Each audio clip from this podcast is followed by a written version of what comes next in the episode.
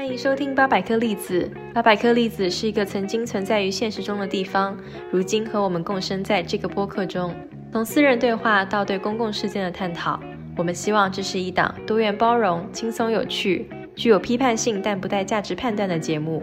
有关收听方法和每期节目的信息，可以在我们的网站上找到。网站地址是八零零 c h e s t n u t 点 c o m。我们会在网站上同步更新每期节目的文字内容。如果你身边有听力障碍的朋友，也欢迎向他推荐我们的播客网站。喜欢我们节目的朋友，欢迎通过不同的渠道支持我们。关于资助的方法，也请访问我们的网站。有任何的反馈意见、合作咨询，请写信发送到我们的邮箱。Hello，大家好，欢迎收听八百颗粒子，我是小包。大家好，我是依依啊。八百颗粒子这个播客会以我们两个人的对话为主，在未来有机会，我们也会邀请到嘉宾。在节目上，我们会聊平时关注的各种社会议题啊、流行文化、生活琐事。如果有人想听的话，总而言之，就是我们近期关注到既具备有公共性又能展开对话的内容。那么，我们第一期节目的主题是国家边缘的暧昧地带。OK，我先解释一下什么是国家边缘的暧昧地带。呃，这个定义不是一个严格的定义，就主要是我们主观感受来定义的。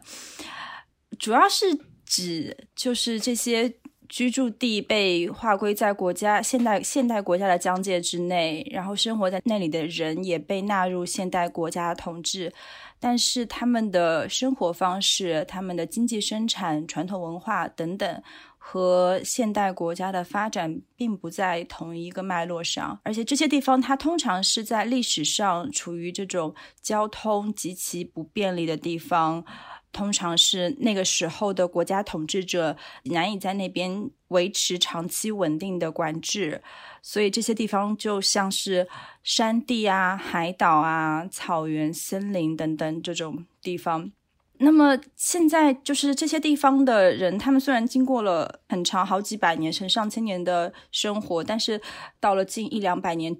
就是在现代国家逐渐形成规模之后呢，这些生活在这些地方的人，他在现代国家的治理之下，他们原始的生存空间跟生活的方式都备受挤压，尤其是在。大规模的工业化以后，在这个资本主义的经济体系跟生产方式变得越来越成熟，然后国家也需要更明确的边界，国家对于土地资源、人口的控制也越来越精准，所以就越难存在这些不被囊括在现代国家之内，甚至呃也不在资本主义体系内生的生活空间和这些人。但是呃这些人。和这些地方，它不会这些社群，它不会凭空的消失。在国家逐渐推进现代化的过程中，可以观察到他们的状况是在被逐渐的边缘化。那我们想要聊这个话题，主要是呃，当一方面看起来好像这样的生活离我们比较的遥远，因为我们都是出生成长在都市里面。嗯，并没有真正进入过这样的社群，但是当我们去了解之后，其实能够在他们这种现在被现代化、被不断挤压生存空间的状态中，看到一些自己的处境。同时，我们也在这个过程中反思，有一些随着这个生活的逐渐的便利以及现代化越来越加深，就是我们很多习以为常的。这些设施啊，然后各种生活方式啊，它其实或许并不是给了我们更多的选择性，而是让把我们框定在某一种只能够生活在一种方式之中。对我，我在想，就是当时我们在讨论这个主题的时候，就是我们怎么从自身来出发反思这种。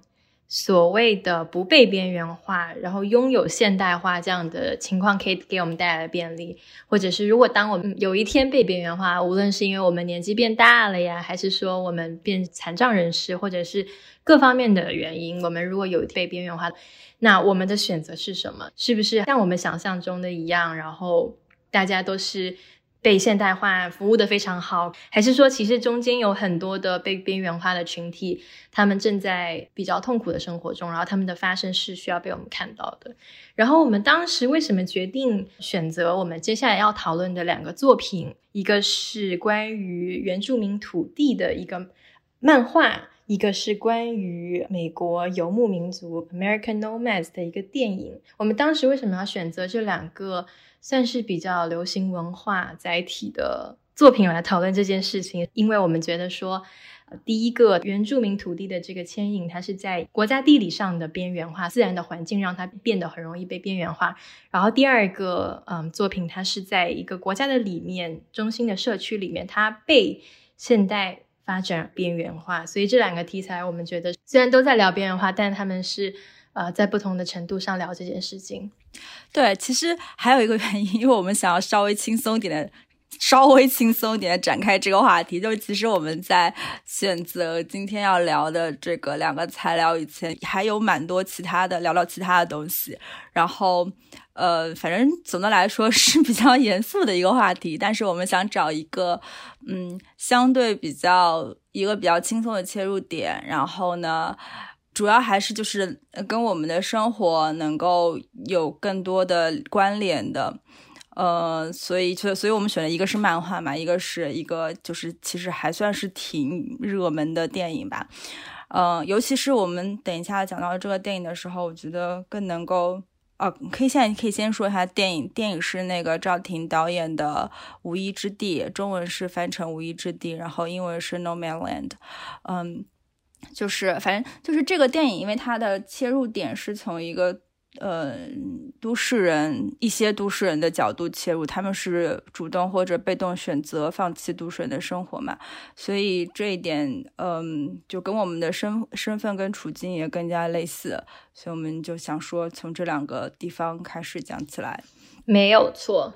那我们要不要先介绍一下，呃，我们要先讲的这个漫画？OK，所以我来简单介绍一下这个漫画，它名字叫《这里从未现代过》，它是由一个，这是一个很短篇的漫画，然后它是由一个创台湾的漫画家创作，这漫画家叫阿多，呃，这个作品是发表在一个叫 CCC 创作集的刊物上。然后这个刊物，嗯，挺有趣的。它，呃，是蛮关注台湾的一些本土创作者，然后上面有很多关于台湾的历史、民俗、社会还有生态议题的这些漫画作品。然后它现在也有网站跟电子刊物，就大家可以去有兴趣的话可以搜索一下。那这部作品，就这部很短篇的漫画作品呢，它是一个非虚构的作品，嗯，就它是。就它上面画的每一帧的内容，基本上都是基于现在在发生的或者已经发生过的，呃，一些历史政治事件。主要的主题就是关于发生在台湾凯道上的抗争活动，以及台湾原住民的一些处境。那我先来简单的跟大家讲一下，就是这件事情，就凯道抗争是怎么回事，因为它整个漫画就是围绕这个话题在展开的。凯道它其实就是在台湾的一条路，然后这条路呢，它虽然不长，就大概只有几百米，但是它非常的具有政治意味。凯道的终点就是台湾的总统府，然后在凯道上也有很多。这种带有政治意味跟历史性的建筑，比如说二二八纪念公园、二二八纪念馆，还有嗯台北宾馆啊这些的，所以就其实从八十年代到现在，尤其是最近十几年，一直有非常多的社会运动跟抗议游行是发生在凯道上的。然后这条路，它原名是叫凯达格兰大道，它全称是叫凯达格兰大道，然后凯就是凯旋的凯，简称凯道。那我知道，好像凯达格兰大道，它这个名字其实有别的含义，你要不要来解释一下？对，它就是这个这个名字，就是原来它不叫凯道嘛，它原来原来是在日治结束以后，然后蒋介石国民政府进入台湾，是把它改成叫做介寿路，介是蒋介石的介，寿是贺寿的寿，就是为了庆贺蒋介石的六十大寿，然后他们就把这个路命名成介寿路，然后一直是到。九十年代的时候，当陈水扁在台北做市长的时候，然后才改名叫凯达格兰大道。所以它叫凯达格兰大道，是因为这原来是属于凯达格兰族的传统领域，所以当时是类似于就是呼唤大家关注原住民，也也不就是就是在有点 promote 原住民的这个社会地位的这种感觉的基础上，把它命名成了凯达格兰大道。然后就是呃，这个地方的名字，就是跟我们要谈的这个话题也蛮有关系的。它就是可以在一个很小的切片上反映到台湾原住民的一些处境。嗯，就大家可能不一定都很了解台湾原住民是怎么回事。就是其实，在十七世纪大航海时代以前，这个台湾岛屿上面就生活了很多不同族群的人。然后他们的语言呐、文化跟政治经济其实都并不是很统一的。然后这些族群呢，跟其他一些分布在太平洋、印度洋、南洋岛屿的这些南岛语系的族群，其实属于一个部分。但是到了十七世纪航海时代以后来临以后呢，就是外国势力。就登陆了很多这些岛屿，然后就开始了殖民统治。然后像荷兰、西班牙，然后包括后来明朝郑成郑成功，啊，包括清朝日治时期，然后又是国民政府，有更多的汉人移民到了这座岛上。所以就是经过了非常多的几百年的这样的不不停在更迭的殖民统治。这个土地上面的原住民，其实在逐渐失失去自己的土地、语言、文化，甚至是姓名，然后变成社会上比较相对弱势的族群吧。就所以，这个凯道战争也是发生在这样的一个语境之下的。在台湾，尤其是这八十年代以后，它的原住民族运动是就是一直在不断持续当中的。主要是在台湾解严之后，民主化跟本土化的意识。逐渐崛起，然后也影响了台湾的原住民的知识分子，所以他们就虽然原来这个原住民他们是有很多不同的族群的，但是因为长期受到共同被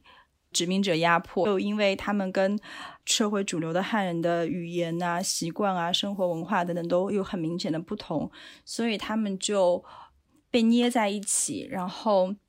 变成了我们现在。共同起来反抗嘛，然后就变成了我们现在比较熟知的所谓的台湾原住民。他们其实内部也是很不一样的族群。嗯，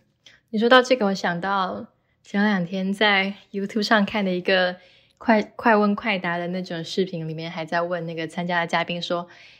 台湾主要的原住民群体都有什么？然后什么卑南族啊，什么安美族啊，还有一些其他的比较主要原住民。但是我们也可以理解，就是像。无论是在，比如说像马来西亚或者在美国这样，这不同族落的人都会被称为原住民 （indigenous）。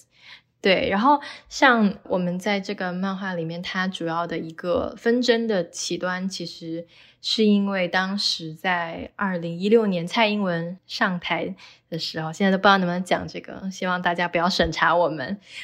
蔡英文上台的时候。他就是明确的表态说，这四百多年对原住民经历过的这些殖民和不公义的对待，要为他们去推动他们的公法人制度啊，然后为他们做新的立法，然后要为他们做新的法案啊，然后为他们的语言呐、土地啊、海域啊、自治法都要做一个新的改革。然后就是他在一 二零一六年说的话，然后一年之后，在二月十四号那天情人节，二零一七年。圆明会他们呃，就是 release 了一个他们新做的一个土地划设的一个方案，但是在这个方案里面，虽然有蔡英文所答应的这些预算，然后承诺，还有他的立法，但是他们竟然在那个方案里面把私有化土地给排除了。这个的意味就是说，未来任何的大公司啊、财团呢，他们只要想要在原住民传统的领域上开发，然后只要这个土地是私有的，他们。并不需要去告知部落，也不需要去沟通或者协商，然后也不需要去顾及这附近的部落是不是在做什么样的发展，因为这个东西是可以给他们随意的去使用的。那么在原住民的传统领域里面，其实就是等于说他们的生活空间，这里面包括很多地方，并不是我们日常的街角的七十一，然后楼下的小学或者是什么。便民设施。就除了这些以外，都对他们来讲是包括他们的耕种地、他们的猎场、他们的渔场跟他们的圣地。这里面涵括了海域啊、河流啊，然后主要都是位于台湾的中央山脉跟东北地区，然后这一些的面积加在一起，可能差不多有一百八十万公顷。然后一旦这个法案通过了之后，划出了私有地以外，他们在这一百八十万公顷的基础上，会消失接近一百万公顷的土地。然后，因为在过去这十几年的过度开发下，其实剩下的这些可能我们知道了这些漂亮的净土啊，他们的山海啊，其实大部分都是在原住民的传统领域地里面的。那么，在这个二月十四号公布了这个法案之后，在二月二十三号，他们就是决定要起，就是他们决定要去。对这件事情做一个抗争，二十三号就开始他们的一个叫做啊，像漫画里面讲这个叫凯道抗争，然后凯道夜宿的一个这样的 protest 啊游行行为哦。它虽然叫凯道，就是现我会把它叫凯道抗争或者凯道部落，因为就是生活在凯道上面，他们就叫这些人凯道部落嘛。但其实，在那个是一七年二月份开始嘛，就在就在那个原住民土地划设办法。就是公布以后就开始了，但是到一七年六月份，因为一开始在凯道上面，然后六月份的时候，就他们其实中间也一直有受到几次呃警察的驱离。对，六月份他们被驱离之后，他们是搬到了呃，应该是台北台大医学院那个嗯捷运站地铁站的一个出口那边。对，那个地方它其实严格来说不在凯道上，但它也就是在附近。对。所以他们好像，我记得他们好像是不仅是第有一波清除，可能有一二三四波，就是他们就是做什么事情都要被清除掉。然后现在他们只是在那边和平的去去说他们想要说的东西。我看到好像是说一直进行到什么时候？到二零一九年还在吗？还是说对对？现在还在进行，现在还在还在嗯，现在那个。就是哦，因为我昨天还再去确认了一下，我看了他的算是中间在在这凯道抗争中一个比较呃比较重要的一个人叫巴奈，然后他是一个抗议家，也是一个音也是一个唱歌的人，然后他的他的那个就是社交平台一直还在更新他的状态嘛，我看到还是有有他们现在还在那边住在帐篷里面，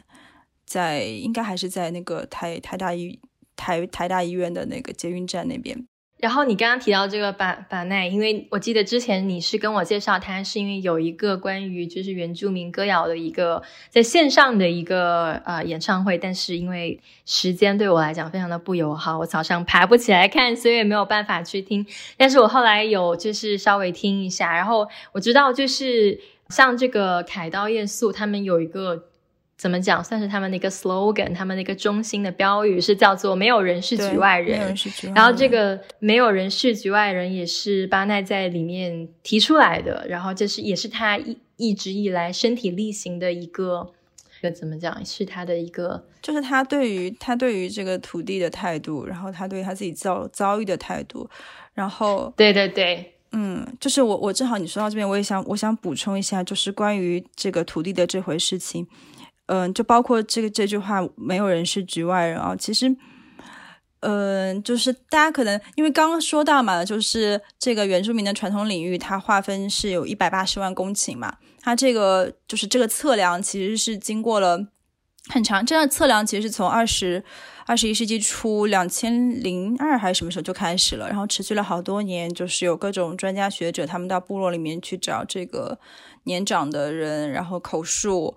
就是部落的领域，然后再由年轻人搜集整整理，然后画成地图这样子，所以定出来一百八十万公顷。这个土地面积数是非常之大的，我如果没有记错的话，它可能几乎占了台湾的一半的土地。但是它大家不要误以为说啊，这这块土地划设给原住民的，它就是它的所有权，不是这个意思。它其实是因为现在的土地制度基本上是以私有制为主的嘛，就是在台湾的话。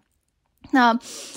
就是这个土地的所有权是不会变更的，他不会说啊，划给原住民之后，这个土地就是属于原原住民了。然后他们的诉求也不是这样，划给原住民，承认这他们的传统领域呢，原住民他们就有权利跟拥有这个土地的人进行共管、共同管理。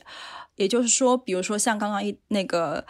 呃一一说的，就是就是有一些，比如说私人私人用地，现在是被剔除在这个传统领域之外的。如果说我这块地我是所有它的所有权，那以前我可能说我想要造一个什么度假山庄啊什么之类的，我就有各种批文，我就可以开始动工了，对吧？但是如果它现在是属于被划设成原住民的传统领域，那你就必须要跟原住民取得他们的同意，让他们知道这这块土地要怎么样被使用，然后征求他们同意才能够用。呃，然后不光是私人土地。公就是属于政府的土地也是一样的，就是除了要告知他们如何使用，因为毕竟他们是生活在这个土地上面的人，除了要告知他们如何使用，征求他们同意，然后呃，你同时就是你在上面的有一些呃公共设施啊，或者是各种各种土地的使用方式，你。更多的采纳了原住民的意见，这样他们就会有更多的原住民的年轻人能够回流到这些土地上面来从事各种的生产啊、工作啊、劳动。因为以前他们就是在部落里面的年轻人是，嗯，大部分都去都市里面打工了，就是有点类似于我们农村进城打工这种概念。因为他们是没有没有土地，也没有工作的机会。就如果你想要，不管是你是要开发观光旅游啊，还是你要做农耕啊这些东西，你都需要土地嘛。所以他们没有这个使用权，也也没有也没有权利智慧，就是这个土地他们可以怎么用。所以现在他们其实争取的就是一个共同使用，并不是说要把原来现在已经在上面的一些商家啊或者是住户啊把他们排除出去，不是这个意思。然后我觉得巴奈他就是就是就是这个运动他们在喊的这个口号“没有人是局外人”，就是。其实很好的，因为 虽然这个土地问题看起来好像是原住民，现在他们争论的焦点是原住民的问题，但是如果去了解一下，就是台湾土地的历史，就其实，在这样的一波波，其实到了国民政府时期也是很严重的，就这这样一波波的剥削，不光是生活在土地上面的原住民，然后很多的汉人的土地也是在被掠夺的一个状态。然后就是没有人是局外人，嗯，也是就是你受到，其实就是巴奈他们是想要呼唤，就是大家其实我们都是，嗯，在各种方面受到挤压、被压迫的人，嗯，大概是这样的感觉。嗯，我想到这个有就是。我想到你刚刚说的这个有一句话可以涵盖，就是我们大家都是命运共同体。然后，然后我当时有我我后来在就是在网上看他的那个看他的一些 tech talk，或者是他的一些演讲，或者是他的一些就是他的一些歌曲的演示。然后我当时有看到一个，就是讲说他当时。呃，举办非常非常多场的讲座，是关于一个主题叫做“非核非核家园”，然后就是讲去反抗说这些嗯，在这块土地上的这些台核的情况，然后他们觉得，身为我们这个土地的共有人，我们应该要为我们的下一代去思考。他们可以，我们可以给他们留留下来的东西是什么？我记得当时在一个好像是二零一二年蛮久之前的 Tech Talk 里面讲到，他说他自己说，呃，他有一天突然有一个想法，就是他意识到说。你人其实可以决定自己需要什么样的东西。他说：“他说他只需要一双鞋。他有一天他就决定他只需要一双鞋。当然，我觉得我 决定我应该有两双鞋，可能不太 值。但是现但是 quarantine 的话就是一双鞋。他的他然后他就说他就决定他只需要一双鞋。那他那么他就只拥有那一双鞋。然后他坏掉就再买新的。但是他把这个，我觉得他是有有一个隐喻在这边讲说，那你坏掉可以再买新的。那你。如果对土地的污染，嗯，对土地的消耗，你对这些文化的殖民跟剥夺，那你在哪里再去买新的？然后他有讲到说，他他说他是第一代，就是不能讲自己族语的族语的呃的人之一。然后他就说，感觉到这种文化的断层在他身身上很明显的体会到。然后他就是在想说，因为他因为他有提到他也是个妈妈，对不对？我记得他他有他是妈妈，嗯。对他，二零一二年的时候说他的那个小孩好像已经十多岁，十三岁，然后他就一就是也在思考说，那到底我能给我下一代能留到的是什么？他们可能原本对于他们来讲，在这个文化上的这些。这些他们所拥有这些文化，他们所拥有的土地，他们所拥有的这些身份，在一直的在被掠夺。那他的小孩在出生之后，在成长之后，他得到东西只会是越来越少。所以我觉得他在讲这个没有人是局外人的时候，是从真的是为为就是像他小孩这样的下一代，然后还有就是为讲的比较怎么讲，讲的比较生活在这个土地上的人，对对对，就是。就可以讲说是为这个地方的明天去去想，因为土地就只有这么一点，能量能源也只有这么一点，那你要做这些事情，那剩下来的苦也只是由大家自己来受。我我我觉得，反正就是巴奈他真的是一个很有感染力的人，因为他讲的那些话都是很能够戳中人心的。我我感觉，我感觉那那一次，就是呃，我我我听他那场那那场 Zoom，他其实是就是。我忘了那个主办方是什么了，但主要是关于一些运运音乐行动者，然后他们在线上的一些对谈。然后那场巴奈他在说的时候，你能明显的感觉到，就是原住民他们对于土地的态度，跟我们现在，嗯，就是我不知道这样说对不对，就是不是不一定全都是生活在都市里面的人，就是你习惯了这套生产消费思维的人是不太一样的，嗯。我昨天看到，我昨天在找资料的时候看到有一句话，就是我觉得很很适合描述他们对土地的态度，就是土地不属于我，我属于土地。因为现在就是主要土地都是私有制的嘛，就大部分现在国家它都是私有制的土地。那你好像就这块土这块土地是我买下来的，就是我我我可以在上面做任何的使用。我要建这个核电站也好，我建糖厂也好，我建什么也好，就是我可以根据我的经济需求去做这个事情。但是这个跟嗯，就是原住民他们使用土地的观念是完全背道而驰的，因为原住民他们对土地态度是一个共有制，不是公有制，是共有，就是共同拥有的，是这个一个族群也好，一个部落也好，大家共同拥有的。而且这个共同拥有不是说啊，我这个这个族群，这个这块地就是我我我我们这个什么什么，我我们比如泰雅族或者什么，我们开始要开开采耕种，那就是我们的地，不是的，就是如果说我们。这个部落，我们这个家族不在上面进行耕种之后，那么这块土地就可以由别人来耕种。所以，它不是说就是我拥有这块土地，而是我我的吃喝，嗯，我的生产什么都是这个土地给予我的，然后我的生活跟它息息相关，是这样的一种感觉。那我觉得。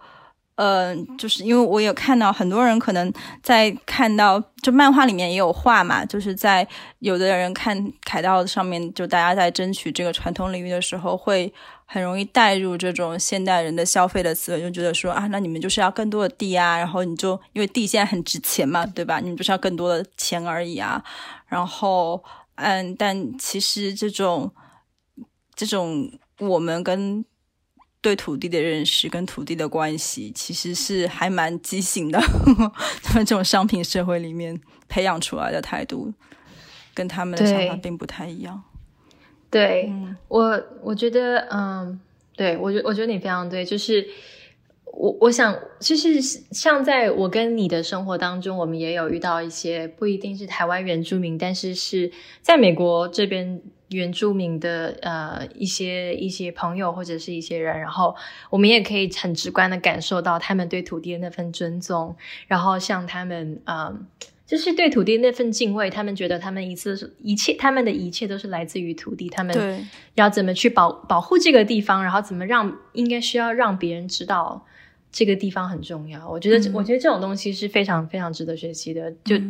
我们最后能留下来的是什么？嗯。对，我觉得这个也是大家一直一直在思考的一个问题。嗯，然后我想到你说的这个，就是对土地的这种侵占，让我想到啊，我们之前就是在端媒体读到的另外一个关于西马原住民的呃一个文章，它是在去年啊十一月份的时候在端传媒上刊登的一个两个部分的一个长文章，它主要是在讲说在。马来西亚有一个叫巴迪族的一个村里面，然后突然间发生了这种离奇的死亡事件，然后他们十六位西马巴迪族的原住民很不幸的被夺走了他们的生命，然后就是在几个月后，马来西亚的那个部长就宣布说，他们集体死亡的原因是因为麻疹，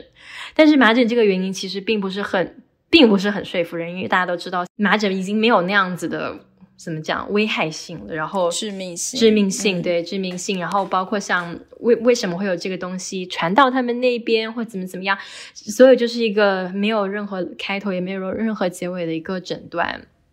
嗯，然后这个这这件事情就引起了很多大家的关注。然后讲到这个巴迪族，他们是最早生活在西马的原住民之一，然后他们在。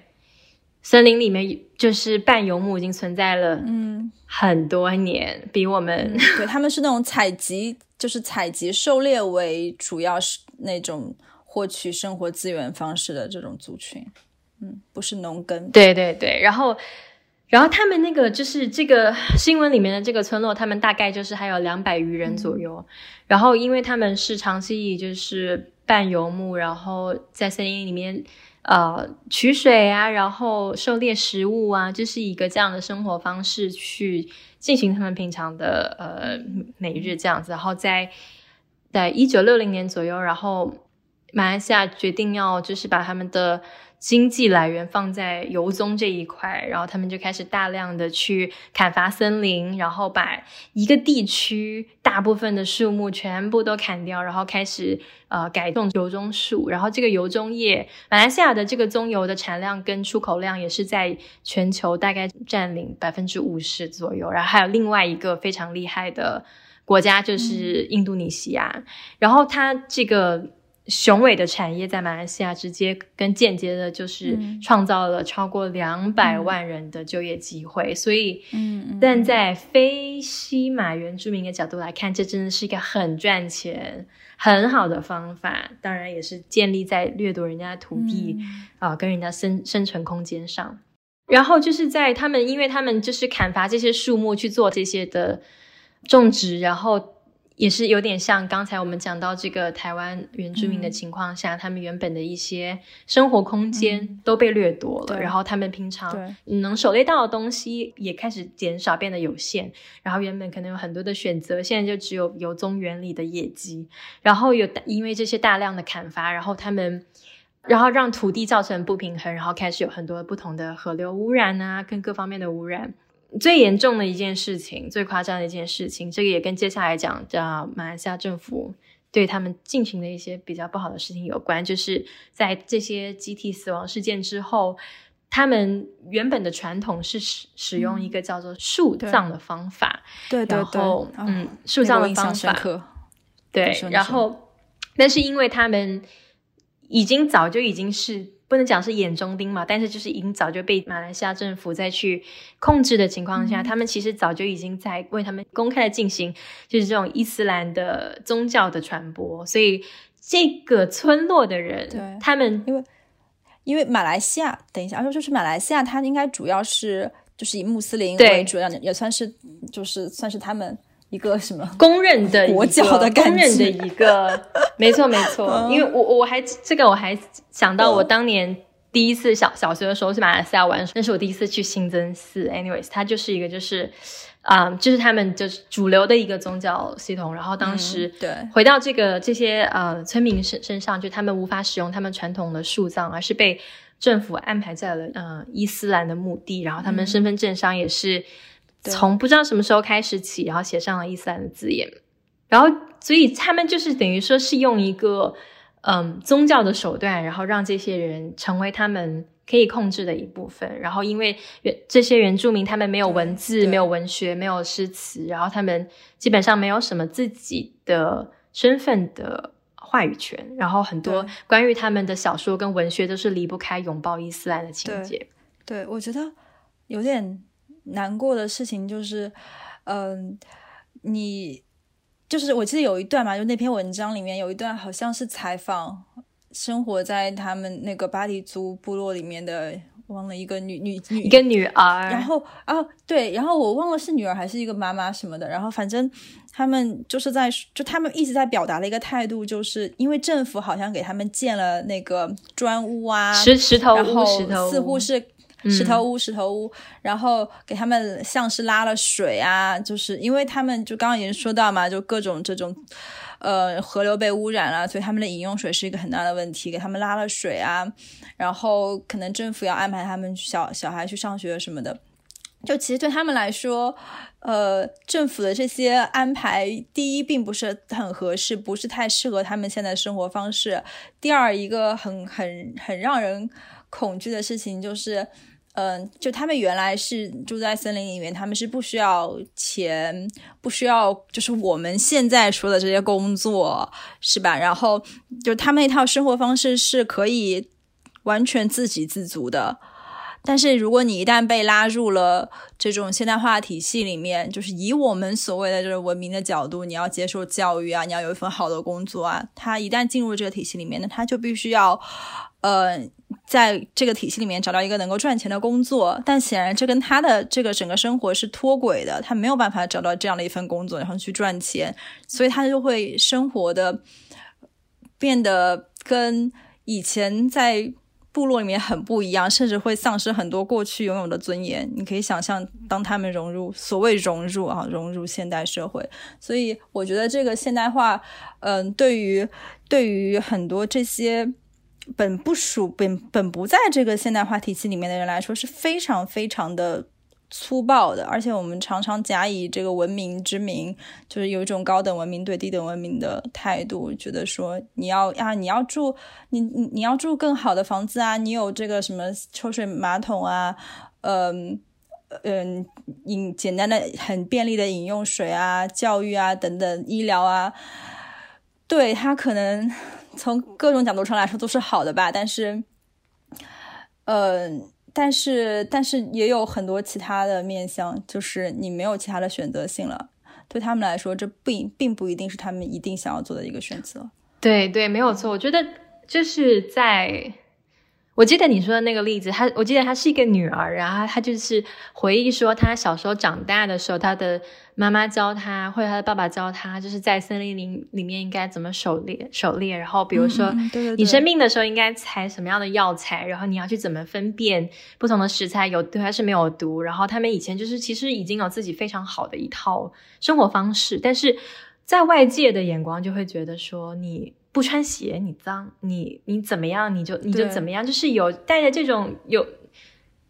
带着这种外界的不应该有的有色眼光，对文明人的态度去看你，完全完全完完全全没有任何知识的呃领域，然后你还要去带着偏见去做这样的事情。然后我记得你刚才讲那个，就他们建造那个房子，他其实是说他就是身为他们。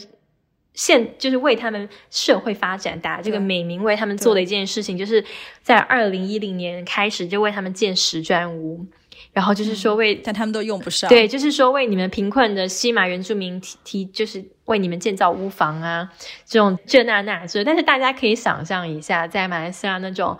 热带 热带的。热带的天气里面，你要一个石砖房干什么？然后在那边本地的居民，他们其实呃。一直以来的传统传统建材其实是竹子，因为竹子可以通风啊，然后又可以随时又可以取材到啊，然后它又不污染啊，然后它又可以可降解，就是有很多这样子他们擅长以及他们知道的知识上的优势，这样子去让他们做出这样的决定。但是不对，人家就是要告诉你，我们要给你建石砖房，因为这是一个现代化的表现。但是我觉得这也就算了，他们要以现代化，然后要以宗教来。同化他们也就算了，我觉得最糟糕的还有就是他们做这些事情，他们不做不做全套，他们给你十砖房，但他会给你哦，是里面也就是空空的，你什么饮用水也没有接进去，然后没错，他就是会给你断电，会给你断水，然后然后默默的把你的户口。改成不是户口，应该是他们好像是说，就是本地他们，我我记得我在上面看到一个特别好笑的东西，不是好笑，是非常悲伤。我不应该说好笑，就说他们就是会有人会支，就是定期的支付他们本地的那个宗教司薪水，然后要给他一个 K P K P I，就是说你每个月，对对对，就是这个月你要转化多少的人变成你要就是要怎么样去对他们，然后他们还用一个。方法就是说，他们称为叫正面歧视手段，就是你要刻意的善待那些已经成为穆斯林的原住民，提供他们他们有的资源，比如说房子啊、水啊、教育、工作机会。但是那些没有被你同化的人，你要给他们少一点资源，让他们潜移默化中觉得好像。嗯，一个宗教会比另外一个好，可能一个环境会比另外一个好，一个文化会比另外一个好，就是这种潜移默化给他们在就是做这些心理上的斗争，我觉得这是让人非常可怕的的一点。所以就是到最后这个事情就是变成说，当他们就是因为这个事情，他们离奇的有这么多人去世，然后他们连最后他们传统应该得到的安葬方法都没有办法，因为他们的户口上都已经。应该说是身份证上都被写写成了他们是呃伊斯兰伊斯兰教的，所以他们就要被埋在他们并不是他们传统会被会被埋在的地方。对，然后我就想到就是你说这个就是土地它私有，土地它是一个商品。然后我觉得回到刚才巴奈上他讲的一句话，这个是他的原话，他说呃。不管是谁的祖先，以前都是靠着土地给予一点点活下来的。来到现在，大量依赖货币之后，那个便利让人们离土地很远很远。人已经忘记自己踩在土地上，土地现在只是一个商品，贵的没有人可以买得起。谁都是这个土地上经过的人，没有那么了不起。石头在的时间久到不知道几代人都还在，那经过的人要留下什么样的土地状态给后来的孩子呢？这个是他在啊一个文章里面的原话，我觉得这个就是哇他真的好会讲，他真的很会讲。就是 我我们我们鼓励大家，我们鼓励大家可以在网上搜集他的，找一找，对，把那各种访谈也好啊，对，收集他的访谈，他真的收集他的歌曲，他的音乐推荐大家去听，真的很很很触动人心。对，就基本上我就是看到他，他一开口就啊。眼泪啪流下来，我我，但是我觉得就是这种这种这种说服性是是他们，我我不能讲说是与生俱来，因为我觉得这样有点，他是有体会，就他不是建立在像我们这种，就是通过知识性的获取，然后你读了什么东西，然后把它再反刍给大家。对我觉得是自己的体会。我觉得他们的这个叫做就那个词。来自于一个以后我们可能会聊到的一部电影的一个导演，叫肉身体验。哦，对对对，肉身体验，就是他们这种真的是真真切切的这种连接，因为它是很真诚、很真实的东西，并不只并不只是知识型的这种东西。嗯嗯，然后啊，我有一点要，我会我稍微收回一下那个漫画，然后因因为你刚刚讲到那个西马原住民，我想到漫画里面有一句话。就是在漫画比较开始有一句话，也也是很触动人的。他说：“我们原住民的生活就是违法，我们违法生在这座岛。”就是像刚才刚才我们在说啊，你可能啊你不穿鞋子你很怪，然后或者说甚至像因为像他们那个嗯，像像那个西马原住民，他们诶，那他叫什么巴迪族对吧？巴迪族，然后他们以前。就是生病啊什么，他们是部落里面有那个是巫师吗？对，是巫师，但是他们这个巫师也是在呃去世之后，本来应该有继承人，但是在各方面的这种对就限限制下，他们没有巫师了。就其实巫师在他们部落里面是很重要的一个存在嘛，就好像类类似于守护他们的平安呐，或者是就是给他们看病。然后包括其实，在因为就是西马的这些原住民跟台湾的原住民，他们其实都是属于刚刚我们说南岛语系上面的，所以有一些共通点，就是台湾的很多原住民部落里面也也也也有巫师。然后我就想说，就这种巫师，你不管是看病啊，还是什么保佑大家健康平安啊等等这些。就是在我们看来，都是在我们这些受到所谓文明教育的人看来，好像都是不对的事情，对吧？然后是不合理的事情。然后包括很多这个原住民，他们以前的生活方式，他可能现在甚至会被认为是违法。就像他们以前是狩猎采集，那你可能现在都是私有制啦。而且现在就是他们好像，如果是你在呃需要狩猎，尤其是以就是。你就他们有一些祭祀啊什么需要这个狩猎的话，你要先去申请许可证嘛，在台湾。那我就觉得这句话很打动到我，就是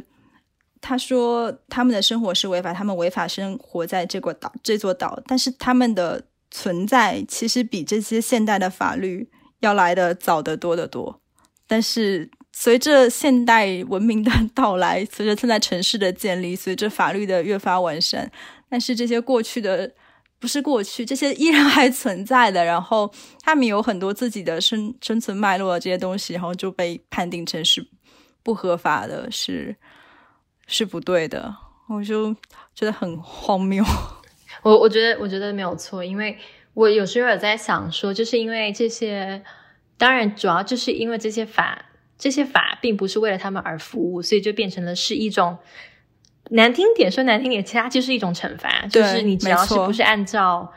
主流想让你做的事情，比如说在这个西原呃西马原住民这这个里面，它就是如果你不是按照嗯他们所建立的那一套，比如说是穆斯林体系里面的一些条件去产生一些事情，可能就是会被惩罚。那在在呃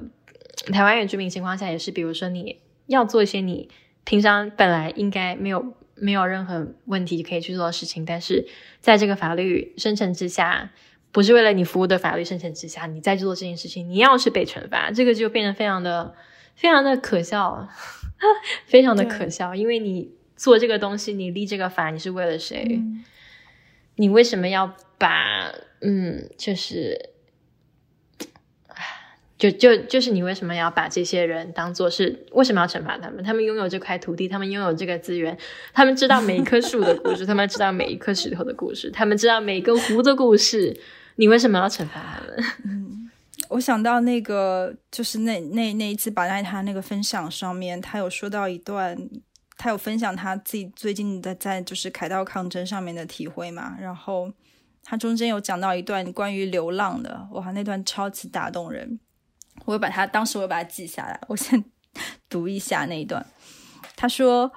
他说我我误以为我很爱流浪，但回头看自己的人生，才觉得怎么这么破碎。如果人生存在的系统是被支撑的，为什么要这样流浪呢？我才明白，原来那个可以支撑我的系统早就瓦解。我以为流浪是很美好的气氛，但其实不是，它是扭曲的。”是一个在毁败的结构上一直在撞墙，在撞墙。嗯，我觉得就就就是有一种被拒绝的感觉，但是这个拒绝被拒绝，其实它是在现有的东西上。这我觉得这个真的是让人感觉好难受。就你你会就是就是，其实我我回头在想啊，很多在流浪的，不管是民族也好，可能我们通常会讲到什么吉普赛人啊，或者是。就是就是你在谈到流浪的时候，你会有一种很很多很浪漫化的想法，但是你回过头来去仔细看一看这些人，我我想应该大部分人都是在被压迫的过程中选择了流放，选择了流浪，主动或者被动的，然后甚至有的时候这种不管是。外界的人眼光对他们的浪漫化，还是甚至他们自己的自我浪漫化，对流浪的浪漫化，都是你没有办法去消解这种痛苦，你只能够呃想办法让自己自洽的一种解释。所以，就我觉得白太说的很好，就是因为已经没有支撑他，嗯，支撑他原来生活那个系统被瓦解了，所以他才会选择流浪。这个流浪，它不是一个。美好的气氛，它是一件很有趣的。我觉得你讲的这个，呃，我们我首先想要讲一下，不是因为我们我们以后并不是一一天到晚都会搬那个原作者的话，只是因为他真的太会说，对他实在他实在是太会说，我们没有没有偷懒。我觉得，我觉得我的我的转述，我的转述会变得很苍白无力。对，就是如果我用我的话转述的话，所以就啊。对，我觉得，我觉得这个这个是一个非常好的切入点，到我们的下一个下一个作品，就是流浪，还有这个破碎的系统，然后被迫流浪的这个东西。OK，那我们接下来就正好转到我们下面一个话题，嗯，就是赵婷导演的这部电影《无依之地》（No Man Land）。然后一先介绍一下呗，这部电影。好，那么《Nomadland》它是赵婷导演 Chloe 赵的第三部长篇作品。他的第一部电影叫做《Songs My Brothers Taught Me》，是在二零一五年的时候啊上映的。然后二零一七年的时候，他上映了一部电影叫《The Writers》。这两部电影听说都很不错，我们都暂时还没有看过，有机会。天，我我我是一直到这部电影才知道这个导演。对对对啊，然后我们有机会希望去看。然后讲到为什么呃我们会知道这部电影，主要是因为它是今年那个 New York Film Festival 的一个 centerpiece，它是今年纽约电影节的一个重重点的一个一个电影，而且也因为它今年。就是获得了赵婷导演，他拿了威尼斯的金狮奖，所以就是对对对对对，万众期待。对对对，当时反正我也在新闻上看到，然后才晓得，又有一集他是一个那个华裔的导演嘛。他其实不是华裔，他是中国中国导演哦。哦，他不是华裔，他不是生在，他不是华裔。嗯，对。然后他，然后他最后的就是他最后的那个导演的那个那个文文凭是在 NYU Tisch 拿的。所以他是 MYU Teach 的 Film Director。哦，哇！好，再回到这部电影上面了。我们我们我们就其实是真的很开心，可以看到一个一个中国女导演可以拿到这么高的荣耀，我觉得真的非常的棒。那这部电影它是就是在二二零一五年跟二零一七年以外，这是他的啊第三部长篇作品，然后它是一个。你纪录片形式的半虚构电影，然后是改编于美国记者 Jessica Bruder 二一二零一七年出版的一个同名非虚构书籍，叫《Nomadlands: Surviving America in the Twenty First Century》。片中展现了就是一个主角叫做 Fern，然后他是由 Francis McDormand 饰演，就是那个三块三块广告牌的女对对对对对。然后啊，就是她在失去了她的先生，然后刚好遇上了。二零零八年的 Great Recession 之后，他们在的那个镇上的公司倒闭了，他们失去了工作，然后丧失了所住的小镇，然后选择不再当一个有屋檐住所的人，嗯，就是他是一个 houseless 的人，然后驾驶了自己面包车在美国迁移的故事。我们先回到 Jessica Bruder 的这本书上面，他首先 Jessica Bruder 他是一个零五届。哥伦比亚大学毕业的新闻学硕士，然后他现在应该还是在哥伦比亚大学的新闻系任职。啊，我在他的网站上看到他现在应该是教授写作类的课程。然后他一直以来的新闻题材包括了亚文化 （subculture）、经济公平 （economic justice） 还有社会问题 （social issues）。然后他除了新闻写作以外，他还是。一个自由写作家，长期给《纽约客》啊，《New Yorker》，然后《New York Times》、《纽约时报》还有《华盛顿日报》这种很多很不错的这些刊物来写作。然后他的首本的新闻题材啊，报道的是关于火人节，就大家都知道的这个火人节，Burning Man，Burning Man 没有错。然后。他的第一本书是叫做《Burning Man: A Visual History of Burning Man》，然后当时他也是就是去参加了 Burning Man，然后去做很多的记载、很多的记录，然后啊撰写了这本书。然后之后他在二零一七年还导演了一部电影，呃，也是来自这个 Jessica Bruder 吗？对对对，电影他导演一部电影，但是也是我们一会儿会聊到的一个题材。他导演的电影是那个《Camper Force》，是关于讲，对，是关于讲就是啊。六七十年代出生的美国人，他们选择在车轮上生活之后，在亚马逊打工的这么的一个故事。他当时写了几篇这样的文章，然后还把它当啊拍成了一部电影，所以他这是他的导演的作品。哦，那其实呃，其实他的就是这本书，呃，我忘他名字了，就是就是就是就是这个电影改编的这本书，它的它的它的基础应该也是这个。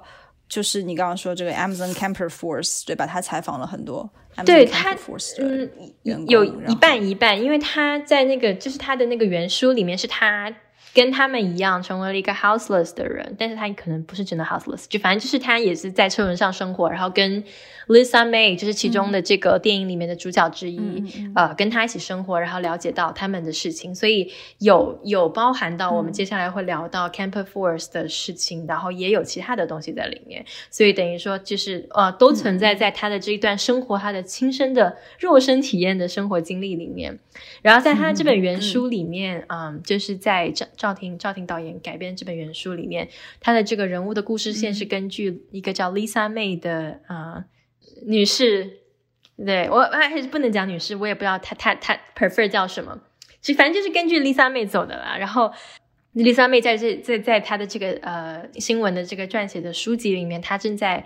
找一块可用的土地来建造 Lisa 妹想要建一个叫 Earthship 的东西。她是想象这个 Earthship 是一个对对呃。用现有的物件而造成的一个绿色建筑，是一个他的家，就是里面所有东西是可降解的，然后不会污染环境。然后他啊，想象中想要建立一个这样的家，然后里面这个他的这本书里面就是跟随丽莎妹，然后去寻找这块土地。嗯，电影里面也有也有也有提到一点点关于这个 Earthship。Lisa 妹的这个，然后我们刚才就是有讲到说，这个是关于这是一个叫 Firm 的人，然后他失去了一切，决定要开始在美国在他的面包车上迁移。那我们用到迁移这个词，就是因为他真的是蛮像迁移，像候鸟一样，因为他会根据季节还有他们的零工的机会，然后到不同的地方去。比如说他在年底圣诞节之际，在亚马逊有很多呃。下单的时候，他会在德克萨斯州的一个亚马逊工厂里面做一个打包，呃，打包包裹的流流水线的一个工人。嗯，我我们其实可以先解释一下那个 Amazon Camper Force 是怎么回事，然后就让他们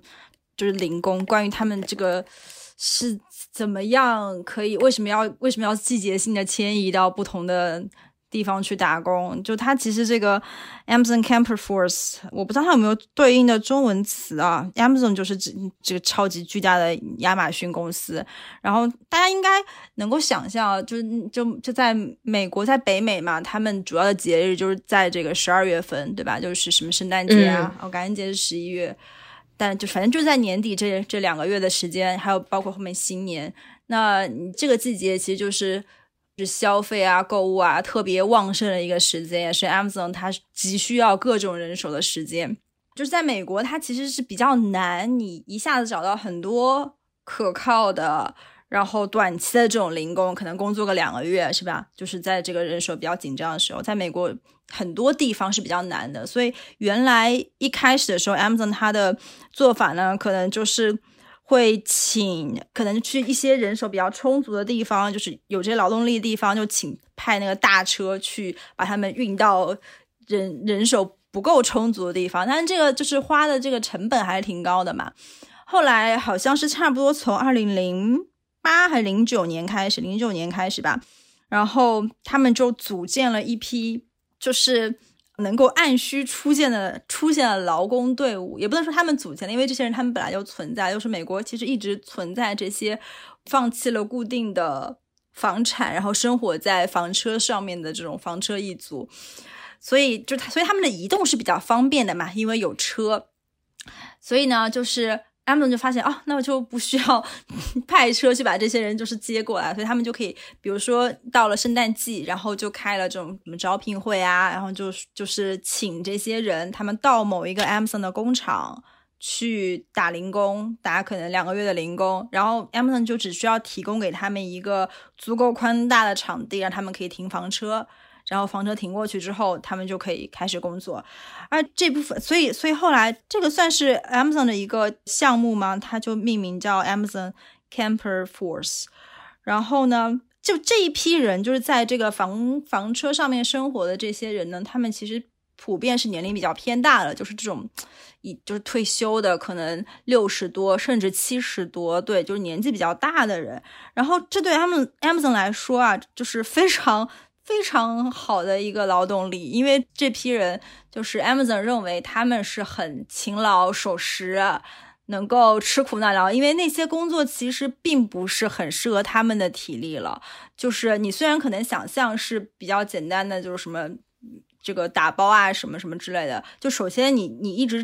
就就哪怕只是打包吧，你一直机械式的重复这个打包的动作，对你的手啊、关节啊什么都是很大的损伤。而且他们每天工作。会很长的时间，然后还有的人呢，就是因为 Amazon 那个，就是他那个仓库是非常非常的巨大。然后我看到就是呃，也是 Jessica Bruder 他写的一篇文章嘛，就是关于这个 Amazon Camper Force 里面采访的一个人，呃，一个可能也六七十岁的一个一个男性吧。然后他每天在那个工厂里面要走十五英里，十五英里就相当于应该二十几公里吧，跑了个半马。哦天！就是可以想象，对于就算对于我们年轻人来说，也是很吃力的事情，然后对于他们六七十岁的人要承担很长期的这个体力的劳动，其实是很辛苦的，而且就是各种社保啊、医保其实根本跟不上的，就是所以就是 Amazon 就是类似于找了很很好用的廉价劳动力，然后他们就像候鸟一样，到处跟跟着季节跟用工的需要，他们就开着房车从一个地方迁移到另外一个地方，大概就是这样的一个概念。对，然后还有就是我我记得那个文章里面，Jessica b r d e r 那个文章里面，他有写到，就是啊，不仅如此，然后他们这些亚马逊还会专门去，因为亚马逊它的工厂不是只在一个城市，它有在很多不同的城市都有，然后他们会在去附近专门停这些房车的公园里面去做招招聘活动，然后这个招聘活动就是意思就是讲说，你看我没有机会，然后你赶紧来什么什么的，而且我觉得他们就是抓住了一个这种。就是我们刚刚讲，我们刚好提到，就是这些人他们的年纪大概是比较大，他们可能就是更具体一点，他们可能是五十六十年代出生的人，他们被称为在美国这边就是被称为 boomer，这些 boomer 他们以前可能都是中产阶级，然后他们遇到了很多的生活上的呃挫败，然后包括次贷危机啊这些很多的事情，然后他们变成要放弃一个他们以前所拥有这种中产生活，然后去作为一个在房车上移动的人，然后他们其实。我觉得亚马逊就抓住他们这样的一个心态，就是他们又缺钱，然后他们又会干活，但是又没有很好的机会，然后他们就会抓住这样子的东西，然后给他们每个小时十二块钱。嗯，对，而且因为这些就是这些 baby boomer，因为诶，他们也算是有经历过一点那个五十年代就这种黄金时期啊，就是所谓这种。你只要工作了，然后你只要勤勤恳恳的干活，然后你总会能积累到一定的财富。就那个时候，的确是你可能工作多少就有就有更多的财富。所以，就像 Amazon 喜欢他们的这些品质嘛，就是。感觉很吃苦耐劳，在车轮上工作的人，他们不是车轮上工作，车轮上旅行的人，他们就会在，比如说刚才提到说，十二月份的时候底就会去亚马逊工厂打工，然后一月份的时候，他们会去亚利桑那州 Arizona 去参加一个他们一个 Nomad 一个社群的一个活动，然后在这个里面，他们会见到很多像他们一样生活经验的人啊，他们会交流啊，他们会沟通啊，他们会交朋友，然后比如说到春季的时候，然后。很多的零工机会啊，对，很多很多零工机会会出现在中部 Nebraska 那边去做参加这个甜菜 beets 的收割，然后再往后，比如说像夏天的时候，就像比如说 South Dakota 这种。嗯，国家公园他们就会招景区人员，所以其实他们就是根据这些定点的零工工作去做他们的一个迁移，然后也是根据气候，因为冬天的时候你在中部或者是偏东部的地方，你就会非常冷，因为会下雪，你会遇到很实际的问题。你的车停在外面，你没有地方，你没有暖气，你不可能一直开着你的车，是很大的消耗，所以他们得想办法。所以就是他们在这种迁移当中去过他们的生活，根据。根据这种资本的怎么讲，资本的分配也好，或者是资本对他们的选择也好，然后其中还有一个我们要提到的，就是刚刚讲到说，Fern 他是失去了所有东西，失去了他的先生，失去了他的工作，然后最后对，嗯，选择上上路这件事情，然后当时。就是这个电影里面有描写到，就是 Fern 在他还住在一个城市，住在一个房子里面的时候，他是生活在一个内华达一个叫做 Empire 的一个城市。然后这个城市是一个很典型的 Company Town，就是中国的以前的单位。对对对对对，就是这这个城市的全都包，全都包。然后它主要就是围绕着这个单位进行的，对对，医疗、然后教育都在里面。没错，我想到不知道为什么想到湖南的旺旺集团。然后，嗯，所以他这个单位不是单位，他这个，他他这个 company 会成为这个城市最主要的经济发展体。然后他走在这这个在 Empire 的这个呃城市，他们的这个里面的这个最重要的经济发展体是一个石膏公司。然后他在经历八十八年的盈利之后，它关闭了。所以在这个影片一开始的时候，他要写说，On January 啊 thirty first twenty eleven due to reduced demand of sheetrock。然后他就说，这个公司决定啊，shut down their plant in Empire, Nevada after eighty eight years。就是说，他们在二零一一年一月三十一号的时候，因为他们不再需要这样 sheetrock 这样的原材料，他们这个公司决定关掉经营八十八年之后。然后，嗯，因为他因为像这个单位，就是或者是公司这种 company town，它一旦是没有这样的经济经济的主体之后，它的城市其实就是突然间就是被解散了。那城市的水电也被无限期的停止，然后最后连你的邮政编码都失效了。然后我有看到说，这个就这个城镇它当然是真实存在了，它当时。在最高峰的时候，它曾经有高达七百五十多人口，所以我可以想象，其实这七百五十多个人，他们都是在这个公司里面，对，应该都是 Empire 的员工，嗯，包括这个电影的女主人公 Fern 跟她的先生。然后，嗯，我们就是我们看完这个电影，有有很多不同的感受了，因为我觉得，呃。像像大家可能也可以听我们之前讲台湾原住民或者是西马原住民的话题来讲，我们可能是属于那种对一些社会议题是会比较生气、生气感觉的人。然后，但是有一点是关于就是赵婷导演为什么他对于这个电影的呈现方式非常感动到我们，是因为他其实是一个知道这些社会议题的存在，但是不去制造这种生气。就是在啊，我们有读就是像。赵婷导演他在《Interview Magazine》，墨西哥导演啊，Franzo 就是拍《Roma》的那个导演，拍《罗马》的那个导演，采访了赵婷，因为他非常喜欢赵婷的作品。他讲说，赵婷在这部电影里面，他电影里面的这个角色跟这些电影里面的人物有种亲密感，就是说，虽然他这部电影里面的题材，你其实你可以想到很多东西，比如说福利问题，比如说工人问题，比如说。就是各种各样的社会问题，然后这些人为什么没有被接纳？为什么没有被更好的照顾？其实他有很多的社会评论，但是赵婷导演他并没有选择把这些批评当做是他一个怎么讲澎湃的一个政治声明，而是只是让这些人跟他们的事件在啊镜头里面去流动，然后。因为嗯嗯，你说就是那个，因为这些人他们的生活是更丰富、更细腻的，他不仅仅是作为一个我们可能更容易在新闻里面看到的被压迫的亚马逊的零工而已。所以，我们刚刚其实说到那个 Amazon Camper For 在里面，只是就是在几个情节里面有带过 Fern 是在那边工作的，然后有几个有几个片段，并没有很着重的在强调或者在批判。这个这个 Amazon Camper Force，对对，然后我觉得这个时候就得讲一下它这个，就是这这个像我们刚开始提到，它是一个以你纪录片形式的一个半虚构电影嘛，然后就要讲一下它为什么是一个这样的形式，嗯嗯，因为它其实其实除了啊，就是它的主角是一个叫 Firm 的女的一个女女性，然后。呃，他是 Francis McDormand 饰演的，然后他这个角色其实，在原书里面并不存在，他其实是一个虚构的角色。然后这个虚构的角色，我认为他是一个来自于 Francis McDormand 还有 Chloe Chloe 赵赵婷导演的一个他们人生经验的一个糅合。就所以这个角色他是虚构的。然后剩下里面，Fern 他在路上遇到跟他相同经验的这些 houseless，那就是在面包车上。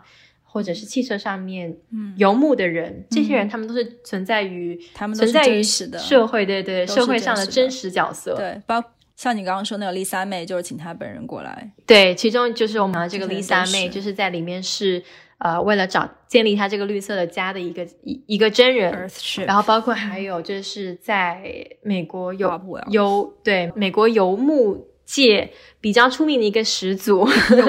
叫做 Bob Wells。对对对，因为他刚开始就是他，呃，比较早的这种先锋性的去创建了很多网站，然后告诉大家说，对他提供很多帮助给这些在房车上的一些指导。对，没有错，就是告诉这些人说。如果你想要今天开始游牧，你应该怎么做？你应该买什么样的器材？你应该选择什么样的东西？你应该怎么样做你的饭？你应该怎么样去省钱？就是，嗯嗯。但其实我我们上一次讨论的时候有说到嘛，就是我我你在跟我讲之前，我并不知道，就是里面只有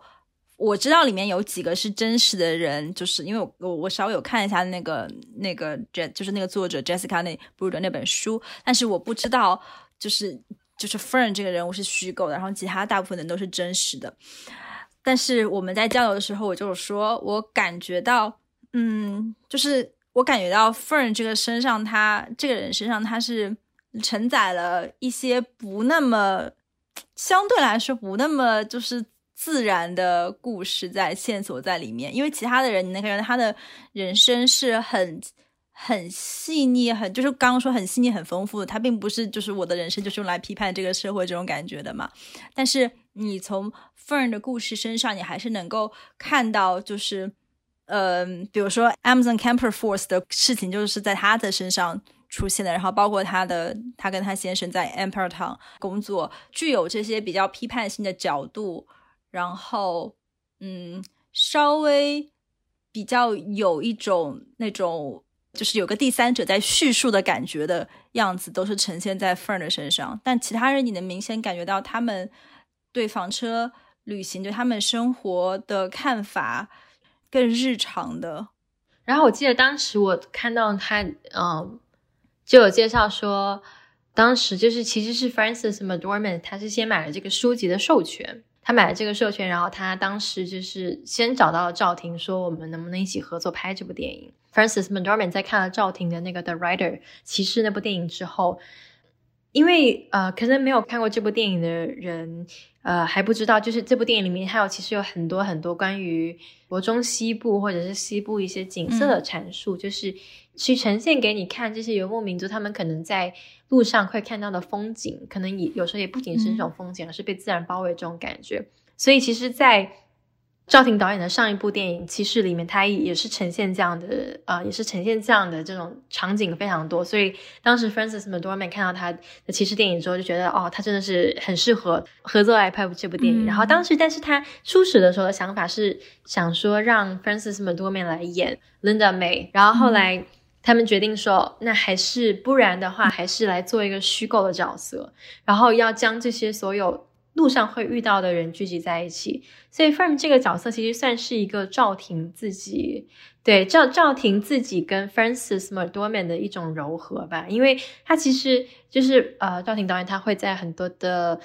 interview 里面，他有讲到说，他其实之前在拍 Songs My Brother Taught Me 还有 The Rider 电影的时候，他有。一直在路上旅行，然后他又看到很多非常棒的风景，一直去接触到很多新的新的人跟新的场景，然后所以包含了赵婷拍摄这两部电影的这些旅行经历，还有 Francis 对他老年生活的一些幻想，包括这个名字 Firm 其实是 Francis McDormand 根据他自己的名字来变形衍变形衍生的，他真的是这样告诉赵婷，他跟赵婷讲说。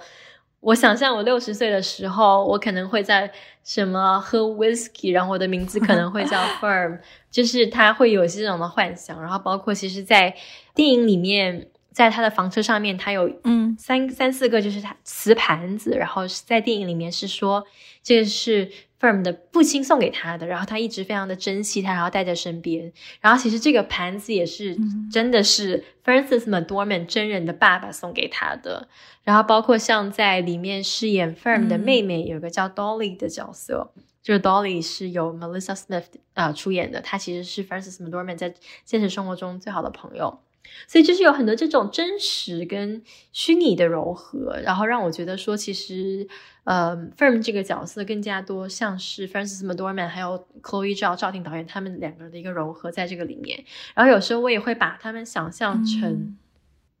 有可能会是我们，因为他他并没有他们并没有设定非非常强硬的，他是因为什么什么事情变什么什么样子，他就是有很多的呃开放的空间，可以让我们自己在里面有。想象，然后就让我觉得非常能联系到他们这个角色，因为我觉得里面所谓的真实人会遇到，包括到什么房产被收购啊，或者是遇到债债款呢，没有办法支付，决定要离开他们的家，决定要开始省钱过他们的生活。我觉得这些事情其实并不是离我们特别的远，嗯，因为很多时候就是，我觉得很多时候。就是我们所理解的这种所谓正常的生活，打引号正常的生活跟异常的生活，它并不是像你想的这种天渊之隔。不是说你好像一路顺顺的上来，可能有一个良好的教育背景啊，然后毕业之后可能做了一份诶还不错，收入还不错，然后有稳定的工作，可能你现在家庭的整个结构也是比较稳定的，那就能很顺顺的走到走到这个 生命终终了。但其实很多时候，所谓的这种异常的生活是。跟正常生活隔的是很近很近的，但当你没有踏到那一步的时候，你是没有意识到有多有多近。就像他说的，像像这样的一个 empire，这样一个已经八十八年盈利了，都能一夕之间倒闭，然后这么多的人没有了工作。然后，如果你是年轻人的话，可能还比较容易找到工作吧。但是，如果你倒闭的时候，像 Fern 他应该在电影里面有五五十岁，可能快六十岁，差不多，可能快六十岁。对，就是你在劳动力市场上，你已经没有任何的竞争力了。就是你如果零工是你可以做的一个几乎是唯一的选择，因为不会有一个公司愿意聘请一个已经就是在体力上跟不上，然后你还需要给他，呃，就是你还要你他还要提供这些什么社会福利啊等等这些支持，就很少有公司会愿意这样子吧。所以他们就是跨入这样的一个生活，并不是说。像我们想象的啊，可能是一个生活多悲惨的一个人，然后，然后就是变成流浪汉啊之类的。但他其实可能以前跟我们的生活是非常非常的接近的，所以正常跟异常之间是隔得相当相当的近。所谓的正常跟异常，对我觉得相当相当近。就好像我之前有跟你提过，就是我在大学的时候有呃一个来自南南美的南美 一个一个一个来自南美的朋友跟我讲过，他其实当时。在在我跟他聊天之前，他之前在英国生活，然后他当时好像就是一个，嗯，可以称为 homeless，但他并不是不住在屋檐下，是他不属没有一个自己的租房，他是住在一个呃被废弃的大楼里面，然后他就是长期在那里面生活，然后他当时可能也有一些呃，就是一些药物上的问题，嗯。但是这些都是因为他当时从南美出来，然后他们当时政府的情况很糟糕，然后他家里的情况很糟糕，然后最后他就是做了一些可能不太，我也不能讲不太对，但就是做了一些选择，让他变成是过了那样的生活。但他他自己本人其实从来都不会在跟我们的对话中说出他觉得呃很不好，或者是很很很抱歉这样的话，其实只是只是在。人的生活中必要，有时候你做出这样的事情，其实它就是不是离我们的很远，你就会进入到另外一个轨道。所以在这个事情上面，我们觉得说，像赵婷导演他他的这种呈现，他这种包容力，然后他的这种愿意让别人看到这些人表现出自己来讲，我们觉得非常的可以，怎么讲？可以有个切入点吧。然后我还记得说，就是在嗯，赵婷导演他在。表他他在阐述说他为什么没有在他的电影里面表现过度的愤怒，然后去说某一种 Jim 讲某一种 statement，因为他觉得说他其实并不想因为这些东西把别人给吓跑。他指的别人其实是指说不是跟他是同温层的人。其实我们有时候在讨论我们的观点啊。然后在讨论我们的交流啊，我们只是跟我们身边很接近观点的人讨论。然后有时候其实我们讲的话，他们只是因为已经很同意了，我们也知道他会很同意我们讲的话，他是在重复我们说的话，或者是我们在重复他们说的话。然后邵婷导演他就在讲说，其实他。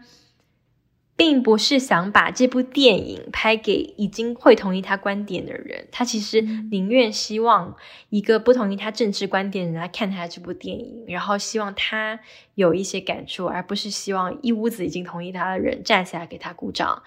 呃，我觉得这一点真的是让我非常的对，对我觉得非常难，但是让我觉得非常有感触，尤其是在一个就是现在的媒体在。非常分分端化，然后你是对的，我是错的，不停的去伸张大家的言论。我觉得他在做这件事情，让让我觉得非常的有启发。然后我觉得也是一个非常难难难去做的事情，好难去把他自己放在第二个位置。对，这个就他这个他这个手法还是蛮不错的，就是你们不是把这些人工具化嘛，就是为了表达自己的观点，然后。嗯，把它放在他们电影里面，但他其实他们的生活是更、更、更复杂、更多元的。嗯，这些人真实的生活，嗯，但就是呃，我我我自己在看这个电影的过程中，我是觉得就反正是还蛮蛮蛮伤心的，有 整个基调让我觉得是很伤心的，就是能够感觉到。因为各种原因，这些人选择放弃房产，然后进入逃房车生活，就是逃离这种有房产的生活、有负债的生活、有呃，甚至是逃离这种资本主义的生活方式吧。但是又从各种角度上来说，呃，选择房车生活你就没有办法去避免把自己依然置于这种过去的生活方式之中。像我们刚刚也说到，其实很多在上路的人，他们本身可能以前是出生一个中产的家庭，就自己或者自己搭建了一个中产的家庭，所以就是你看他们的生活方式上面，包括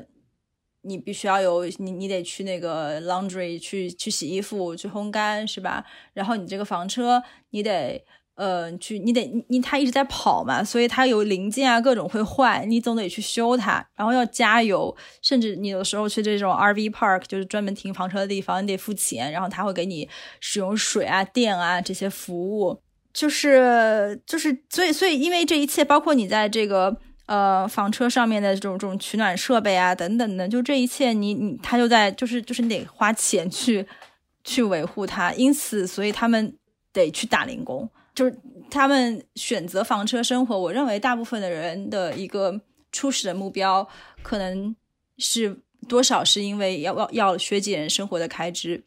特别是像电影里面呈现的像 Fern 这样的一个主角，或者是在那个 Jessica Bruder 他。采访的那些人，就经历了破产、各种负债以后，那就是抛弃固定的房产。因为当金融危机之后，这个房价在跌，但是他们每个月要缴的房贷还是还是很高，然后没有办法负负担了嘛。所以你要你要解决掉这些负债，这些最大的最大的这个这个负债的话，就是把房子先抛弃了，然后房车上的生活尽量去减少自己的消费。我觉得就是基础。就是很大一部分的原因，选择房车生活可能是要削减消费，但是你无论如何，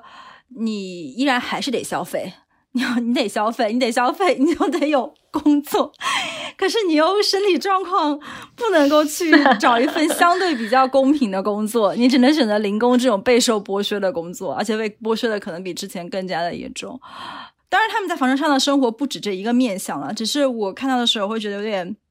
有点难过的就是，就是因为我会带入自己的角度嘛，我会觉得说，就是作为一个现代人，作为一个你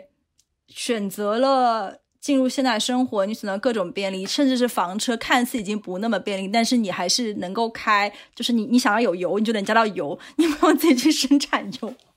就你要车坏的话，你可以把它开去某个地方付钱，对吧？付钱让它维修，然后你可以有有这种洗衣店给你洗衣服。你在这种条件之下，你是很难做到真正的自给自足的。你没有办法在一个不用、不使用钱、不使不不消费的情况下，几乎是很难在这样一个现代化的环境里面生活下去。因为这个现代生活，它的触角实在是。太广太广了，就你生活的每一分每一秒，它都你你走到的每一个角落，几乎它都能够包括在里面。你都必须要使用这个现代生活给你提供的各种设施，而你一旦进入了这个状态里面，那你就要默认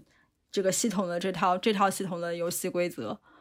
这个就会有点提到我们刚刚为什么说到这个巴黎族西马原住民，他们拒绝进入这个现代生活，就你一旦被他包进去之后。就发会发现这个便利而巨大的系统，它没有给你几乎没有给你留下任何在这系统外生活的可能性。所以，当你在这个系统里面 fail 了，你在这个系统里面失败了，那你就无处可逃，有点这种感觉。对，而且而且我在想，就是因为我我没有看过一些呃现就是现在还在选择游牧的。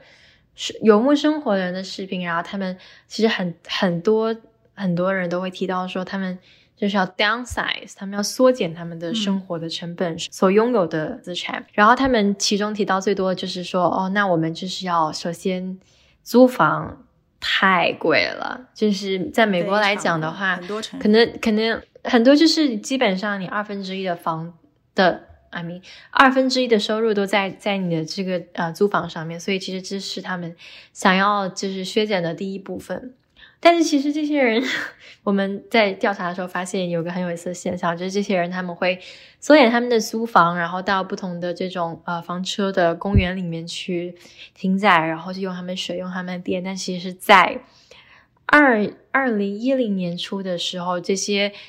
美国大大小小的这些房车公园早就已经开始被房地产开始收购了，因为他们其实是一个非常非常有稳定回报率的一个嗯产业，所以他们嗯就是他们呃房地各大房地产公司，其实不仅是美国，还有国际上了就已经发现到了这个商机，然后开始就是收购这些房 房房车房车公园。所以你想想看，你从城里面的房地产公司，然后你逃到了你所谓的自由之地，再被房地产公司继续收没有错，你以为是自由之地，但 其实并没有。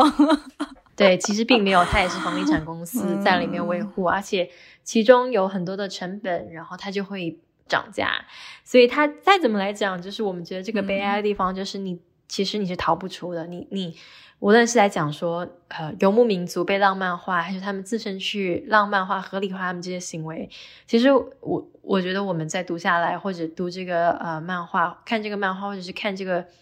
电影来讲，我们都是觉得是抱着一个很悲观的态度，因为觉得这种，如果你真的想选择一个并不是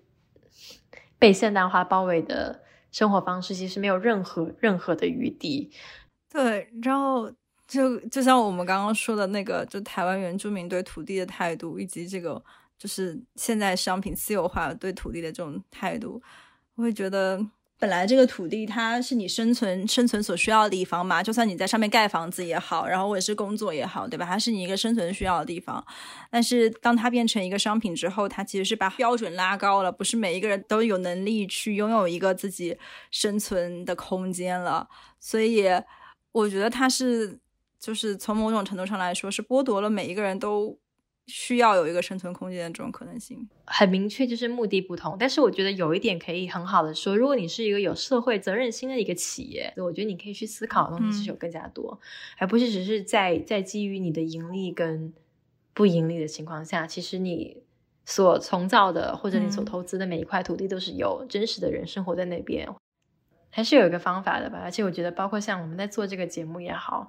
然后，比如说，就是我们里面提到的内容也好，我觉得多少，嗯，希望可以带来一些共鸣，然后希望带来一些新的启发，就是在我们在现在这个社会应该怎么样给大家互相留点余地，不仅是给我们身边的人，跟我们同样族类的人，跟我们同样性别的人，包括还有其他跟我们不同性别、不同族类、不同社群、不同文化，然后就是各方面不同认知的人，我们要怎么样一起可以可以大家商讨，然后。怎么样去促进大家的一个这种沟通吧？但总的来说，我们还是希望这个节目，虽然第一期感觉有一些沉重，我们还是希望它往一个轻松有趣的方向去发展。我我们下一期可以聊《康熙来了》。现在《康熙来了》已经是太复古的话题了，然后反正我们会我们会尽量就是挖掘一些比较有趣的话题，嗯，不一定会都这么沉重。那么我们本期的节目就到这里了。我们在节目中所提到的相关内容连接，以及我们的网站、邮箱地址、Telegram Channel 信息，都会在我们 Show Notes 里面找到。如果你身边有听力障碍的朋友，也欢迎你向他推荐我们的播客。我们将在网站上同步每期内容的文本内容，期待下次再跟你相见。